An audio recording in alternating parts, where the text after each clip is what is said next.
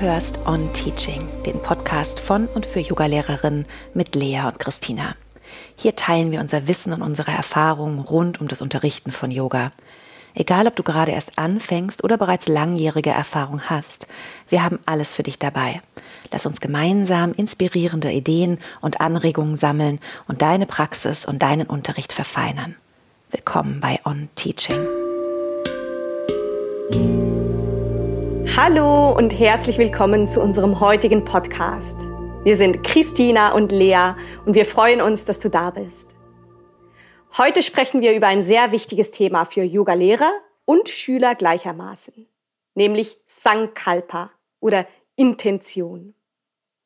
Als Yogalehrerinnen vermitteln wir nicht nur die Praxis des Yoga, sondern auch seine Philosophie und Spiritualität. Unsere Arbeit geht weit über das reine Unterrichten von Asanas hinaus.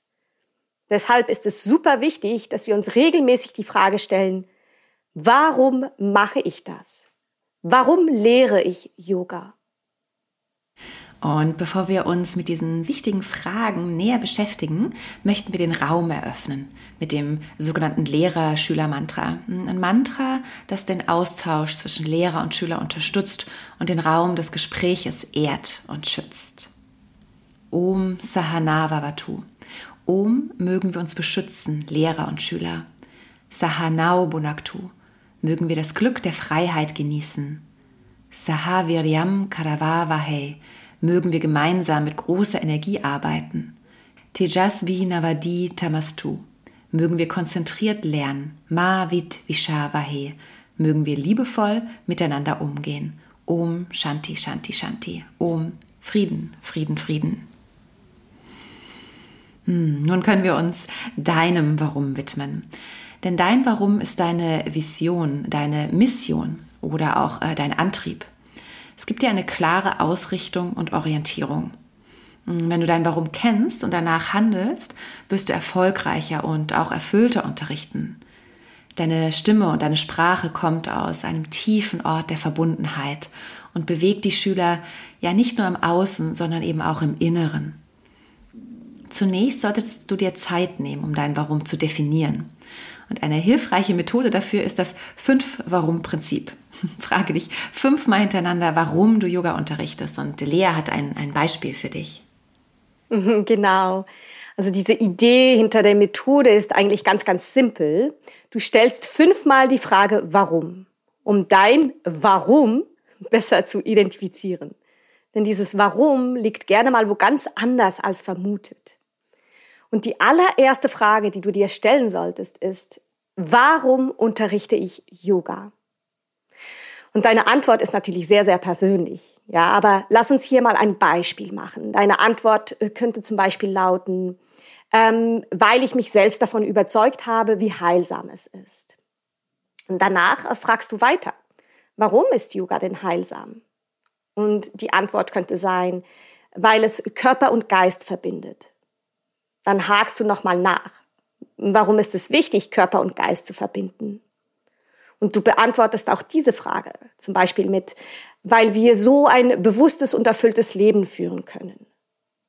Und deine vierte Frage, warum ist ein bewusstes und erfülltes Leben wichtig? Hm, weil wir alle das Recht auf Glück und Erfüllung haben, könnte deine Antwort lauten zum Beispiel. Und warum haben wir das Recht auf Glück und Erfüllung? Weil unser Leben dann dazu beiträgt, auch die Welt zu einem besseren Ort zu machen. Ja, du siehst, du könntest natürlich auch über diese fünf Fragen hinaus noch weiter eintauchen. So lange, bis du deinem Warum etwas näher bist oder näher kommst. Und das kann dir helfen, Entscheidungen zu treffen und Prioritäten zu setzen. Es kann dir auch Kraft geben, wenn du vor Herausforderungen stehst. Dein Warum erinnert sich daran oder erinnert dich daran, dass du mit deiner Arbeit etwas Wichtiges und Wertvolles tust. Denk bitte immer daran, dass dein Warum nicht nur für dich selbst gilt, sondern auch für deine Schüler und die Welt um dich herum. Wenn du in Übereinstimmung mit deinem Warum unterrichtest, wirst du nicht nur dir selbst, sondern auch anderen helfen, ein erfülltes und bewusstes Leben zu führen. Als Vorbild auch sozusagen. Und das Erkennen deines Warums ist ein wichtiger erster Schritt bei der Gestaltung deines Lebensweges. Und in der Yoga-Philosophie gibt es ein weiteres Konzept, das dir helfen kann, deine Absichten und Ziele zu definieren und zu manifestieren. Und dieses Konzept nennt sich eben Sankalpa. Dein Sankalpa ist der Samen deiner Absicht, den du in das Feld des Bewusstseins pflanzt. Lass ihn wachsen, stärke ihn mit Hingabe und beobachte, wie er sich entfaltet und deine Realität formt. Ja, genau, wie Lea schon angedeutet hat, ist eben dieses Sankalpa ein ganz wichtiges Konzept im Yoga, das auf eine tiefe Verbindung zwischen unserem Bewusstsein und unserem Handeln abzielt. Es ist eine, ja, eine, ein Versprechen, das wir uns selbst geben, um unserem Leben in eine bestimmte Richtung zu lenken. Und das Ziel dabei ist, unser Handeln bewusster und zielgerichteter zu gestalten, indem wir uns auf unsere tiefsten Überzeugungen und auch Werte besinnen. Ein Sankalpa ist also das Versprechen, gemäß deiner höchsten Wahrheit zu leben. Dein Sankalpa reflektiert deine Herzensintention und auch deine wahre Natur. Dein Sankalpa ist eine Richtlinie, die aus dir selbst entstanden ist und die du für dich selbst verfasst, um ein sinnvolles, also für dich sinnvolles und bedeutsames Leben zu führen. Es funktioniert wie so eine Art innerer Kompass. Sich mit dem eigenen Sankalpa auseinanderzusetzen, ist eine Praxis, in der du deinen Geist, dein Herz und deinen Körper in Einklang bringst, um eben ganz entschlossen dem zu folgen, was deiner Essenz entspricht. Mm, der Begriff Sanskalpa kommt aus dem Sanskrit und setzt sich zusammen aus San, und Kalpa. San bedeutet dabei so viel wie die höchste Wahrheit oder ähm, das höchste Bewusstsein. Und Kalpa könnten wir übersetzen mit Versprechen oder Entschluss. Zusammen bedeutet Sankalpa also ein Versprechen oder eine feste Absicht, die mit unserem höchsten Bewusstsein und unseren tiefsten Werten in Verbindung steht. Und daher nennen wir es auch sehr gerne äh, Herzensintention. Als Yoga-Lehrerin ist es besonders wichtig, dein Warum zu kennen und deine Intention zu setzen, bevor du deine Schülerin unterrichtest. Deine Intention sollte aus einer tiefen Überzeugung und eben wirklich aus dem Herzen kommen, also aus deinem tiefsten Inneren. Sie sollte eine Aussage darüber sein, wer du bist und was du auch in der Welt bewirken möchtest. Eine klare Intention hilft dabei, den Fokus auf das Wesentliche zu legen und die Stunde auf ein ganz bestimmtes Thema oder Ziel auszurichten. Das kann beispielsweise die Förderung von Mitgefühl sein, das Erreichen von innerer Ruhe oder eben die Stärkung von Körper und Geist. Deine Intention kann dir helfen, den Fokus zu behalten, wenn du im Studio oder äh, online unterrichtest. Sie kann dir auch helfen, schwierige Entscheidungen zu treffen, dich auf das Wesentliche zu konzentrieren und dich daran erinnern, warum du überhaupt Yoga unterrichtest. Dein Sankalpa hilft dir, mit Zweifeln umzugehen und stärkt dich in deinem Sitz oder deiner Rolle des Lehrers. Und da dein Sankalpa aus einer tieferen inneren Verbindung heraus entspringt, wirst du immer unterstützt, wenn du eben in Einklang mit deinem Sankalpa, mit deiner Intention bist. Und als Yoga-Lehrerin sollten wir uns daher regelmäßig mit unserer Intention auseinandersetzen und wirklich sicherstellen, dass sie ja mit unserem Innen, mit unserer tiefsten Überzeugung, mit unseren Werten in Einklang steht. Genau. Und wenn wir unsere Intention vernachlässigen oder auch brechen, kann das tatsächlich zu Unbehagen und auch Misstrauen bei unseren Schülern führen. Es fühlt sich unstimmig an. Deshalb sollten wir uns immer daran erinnern, warum wir Yoga unterrichten und welche Werte uns dabei leiten. Dein Sankalpa ist der Funke, der das Feuer der Manifestation entfacht. Nähre ihn mit Klarheit, mit Vertrauen und auch mit beharrlicher Ausrichtung und du wirst sehen, wie er sich in die Realität verwandelt. Insgesamt kann Sankalpa also ein sehr mächtiges Werkzeug sein, um unser Leben bewusster und zielgerichteter zu gestalten und uns dabei auf unsere tiefsten Überzeugungen und Werte zu besinnen. Als Yogalehrerinnen sollten wir daher immer eine klare Intention setzen und unser Handeln danach ausrichten auch, um unsere Schüler eben äh, unseren Schülern eben ein möglichst sinnvolles und erfüllendes Yoga-Erlebnis zu bieten. Auch die Betrachtung der praktischen Anwendung im Alltag ist relevant. Also wie können wir unsere Intention identifizieren und umsetzen, um unser Leben bewusster und zielgerichteter zu gestalten? Und wir haben dir dafür ein paar Ideen mitgebracht. Unsere erste Idee gilt der Selbstreflexion. Ja, um eine klare Intention zu setzen, müssen wir uns zunächst selbst kennen und verstehen. Wir sollten uns regelmäßig Zeit nehmen, um uns zu fragen, wer wir sind, was uns antreibt und welche Werte uns wichtig sind. Nur wenn wir uns selbst gut kennen, können wir eine Intention setzen, die mit unserer tiefsten Überzeugung und unseren Werten in Einklang steht. Eine weitere Idee, die wir dir mitgebracht haben, ist die Visualisierung. Eine Technik, die uns helfen kann, unsere Intention zu visualisieren und zu manifestieren, ist das kreative Visualisieren eben. Und dabei stellen wir uns vor, wie wir uns fühlen werden, wenn wir unser Ziel erreicht haben. Wir können auch ein sogenanntes Vision Board erstellen. Das machen ganz viele. Ja, so ein, ein Board, auf dem wir Bilder und Worte sammeln, die unsere Intention repräsentieren, zum Beispiel. Und noch eine weitere Idee sind Affirmationen.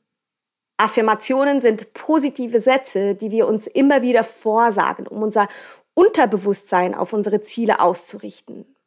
Zum Beispiel könnte man sich jeden Tag selbst sagen, ähm, ich bin stark und voller Energie. Das ist nur ein Beispiel, ja, um zum Beispiel äh, die eigene Intention zu stärken oder auch körperlich und geistig fit zu bleiben. Eine weitere Idee, die wir dir mitgebracht haben, ähm, sind Handlungen. Ja, auch Handlungen helfen uns dabei, unsere Intention zu identifizieren und umzusetzen.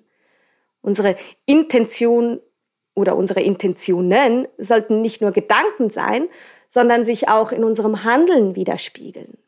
Wir sollten uns klare Ziele setzen und konkrete Schritte unternehmen, um diese Ziele zu erreichen. Zum Beispiel könnte man sich vornehmen, jeden Morgen zehn Minuten zu meditieren, um seine innere Ruhe zu stärken. So als Beispiel. Und unsere letzte Idee äh, ist das Durchhaltevermögen. Ja, das Verfolgen unserer Intention erfordert oft Geduld und Durchhaltevermögen. Wir sollten uns bewusst machen, dass Veränderungen nicht über Nacht passieren und dass Rückschläge Teil des Prozesses sind. Wir sollten uns ermutigen, immer wieder aufzustehen und weiterzumachen, auch wenn es manchmal schwierig ist. Genau, indem wir unsere Intention identifizieren und umsetzen, zum Beispiel auch mit Hilfe dieser Punkte, die Lea genannt haben, können wir unser Leben bewusster und zielgerichteter gestalten und uns auf unsere tiefste Überzeugung und unsere Werte besinnen ob im Yoga-Unterricht oder im Alltag, eine klare Intention kann uns helfen, ja, unser volles Potenzial auszuschöpfen und unser Leben in die gewünschte Richtung zu lenken. Wir sollten uns bewusst machen, dass Intention nicht nur ein einmaliger Prozess ist, sondern ähm, tatsächlich kontinuierlich geprüft und angepasst werden sollte, um einfach für dich sicherzustellen, dass die Intention immer noch mit deinen aktuellen Zielen und deinen aktuellen Werten übereinstimmt. Indem wir uns selbst reflektieren, visualisieren, positive Affirmationen verwenden oder eben diese konkrete Handlung setzen, das Durchhaltevermögen zeigen, können wir unsere Intention in die Tat umsetzen, uns auf den Weg zu einem erfüllten Leben machen. Hm, als Yogalehrerin denken wir immer daran, dass wir unsere Intention setzen und unser Versprechen halten. Also bleib dir selbst treu und erinnere oder wisse, warum du Yoga unterrichtest. Deine Schüler werden es spüren und deine Klassen werden dadurch einfach ähm, ja, kraftvoller und auch ähm, bedeutsamer. Und hier meine Frage an Lea, wie du dich quasi immer wiederfindest oder auch, hm, ja, wie wir gesagt haben, das überprüfst, was deine Intention ist oder wie sie dich tragen oder unterstützen kann in deinem, deinem Yoga-Unterricht. Mm, ja, also manchmal hat man ja auch diese Zweifel, oder? Dann ist, ist man sich nicht mehr sicher, warum man eigentlich tut, was man tut. Und ähm, ich glaube, das sind wichtige Zeiten und dass wir uns wirklich Zeit nehmen sollen, um Raum zur Reflexion zu, zu dir zu nehmen. Ja, also ich nehme mir bewusst Zeit für innere Selbstreflexion, indem ich, indem ich tief in mich äh, selbst gehe und mich frage, warum ich überhaupt Yoga unterrichte und warum ich jetzt diese Zweifel habe. Welche spezifischen Aspekte haben diese Zweifel vielleicht auch ausgelöst? Ja, ich hinterfrage immer auch meine ursprünglichen Beweggründe, warum ich eben mit dem Unterrichten von Yoga angefangen habe.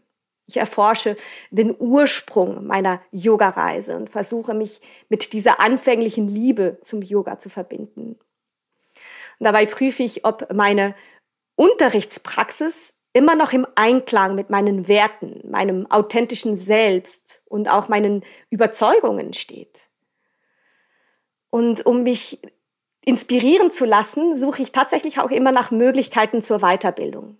Ja, dadurch entdecke ich oft ganz neue Aspekte des Yoga, was meine Begeisterung für das Unterrichten wieder entfacht und mir neue Perspektiven eröffnet. Dennoch glaube ich, dass der wichtigste Spiegel und der wichtigste Motivator auch unsere eigene Praxis ist. Nichts wird uns schneller wieder mit dem Spirit des Yoga verbinden als unsere eigene Praxis. Und Zweifel oder eine gewisse Distanz entstehen oft, wenn wir so stark im Außen sind, ja, in diesem Geben-Modus, wenn wir unsere eigene Praxis eben vernachlässigen. Und auch das Thema Schülerbleiben im Yoga beinhaltet eine Haltung der Offenheit, des Lernens, des Wachstums. Es bedeutet, es bedeutet, dass man demütig bleibt und wir uns immer wieder als Lernende betrachten, auch wenn wir selbst Lehrerinnen sind. Und auch dieser Anfängergeist spielt eine wichtige Rolle. Es geht darum, mit Neugierde und auch Unvoreingenommenheit an jede Praxis heranzugehen, so als ob wir zum ersten Mal Yoga erleben würden. Und dieser Anfängergeist erinnert uns daran, dass es immer Raum für Erkenntnis, für Entdeckung, für Verbesserung und so weiter gibt. Und indem wir selbst Schülerinnen bleiben und den Anfängergeist bewahren, ermöglichen wir uns selbst ein stetiges Wachstum, eine Verbindung mit uns selbst wir bleiben sozusagen offen für Fülle, für Weisheit, für Yoga eben. Also ich würde dir als Rat einfach mitgeben, dass du dir Pausen gönnst und dass du dir immer Raum, immer Zeit für deine Praxis und deine Selbstfürsorge nimmst. Du kannst nicht aus einem leeren Gefäß schöpfen. Genau. Ich würde sagen, wir sollten uns von unserer inneren Weisheit leiten lassen und mögen wir stets den Mut haben, unseren authentischen Weg zu gehen.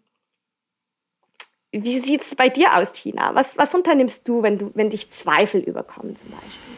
Ja, ich finde, du hast es schon so wahnsinnig schön zusammengefasst, vor allem diese zwei ähm, für mich essentiellen Punkte des Anfängergeistes, diesem Maß an Demut, an Hingabe, auch wirklich zu hören, was möchte sich denn aus meinem Innen entfalten und dafür brauchen wir einfach die Praxis, weil sonst können wir diesen Anfängergeist überhaupt nicht kultivieren. Und wenn ich in Zweifel gerate oder wenn ich müde bin oder auch wenn ich merke, hm, wie du das ja auch schon gesagt hast, es kommen so viele Ideen und Eindrücke von außen, dass ich äh, ganz am Schluss gar nicht mehr weiß, warum habe ich das eigentlich mal angefangen oder was möchte ich eigentlich im Yoga teilen. Und dann ist es dieser Moment, wo ich mich äh, einfach immer wieder hinsetze in die Meditation und versuche all das, was von außen kommt, abzustreifen, alle Rollen loszuwerden, alle Bilder, die ich von mir habe oder andere von mir habe, wieder abzugeben und mich ja mit diesem, du hast es Spirit genannt, ne, mit dieser tiefsten Essenz, mit dieser inneren Stimme zu verbinden. Was möchte mein Herz mir sagen? Was möchte mein Herz leben? Was möchte sich durch mich durch entfalten? Und meistens komme ich dann an sehr ähnliche Punkte zurück. Also mein Sankalpa, meine Intention verändert sich nicht wirklich gravierend, aber es gibt so kleine ja, fast neue, neue kleine Aspekte, die so dazukommen und ähm, die mich dann wieder tragen und die mich vor allem nähren, weil ich das Gefühl habe, wirklich aus diesem, ja, wie soll ich das nennen, diesem größeren Geist des Yogas oder so, ja, zu handeln. Also aus dieser Verbindung mit einer Tradition, einer spirituellen Tradition heraus, die uns natürlich trägt und die uns natürlich unterstützt, wenn wir uns in den Dienst dieser Tradition stellen.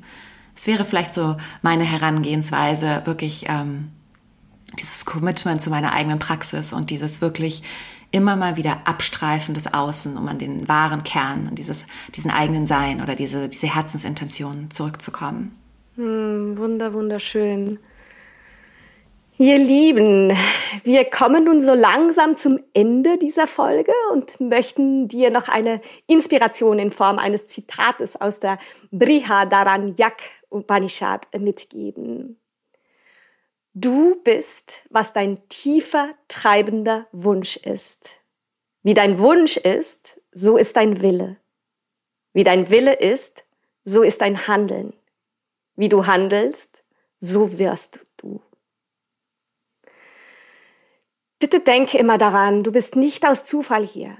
du bist aus einem bestimmten Grund hier. Das ist eine Bestimmung, die da hinter, hinten dran ist. Das große Ganze möchte sich durch dich ausdrücken. Das war unser Podcast zum Thema Sankalpa. Wir hoffen, dass wir dich mit diesem Podcast inspirieren können, mehr über dein Warum zu erfahren und dieses tatsächlich für dich auch zu formulieren. Und wenn du Fragen hast oder weitere Informationen benötigst, zögere bitte nicht, uns zu kontaktieren. Danke dir fürs Zuhören und bis zum nächsten Mal bei On Teaching.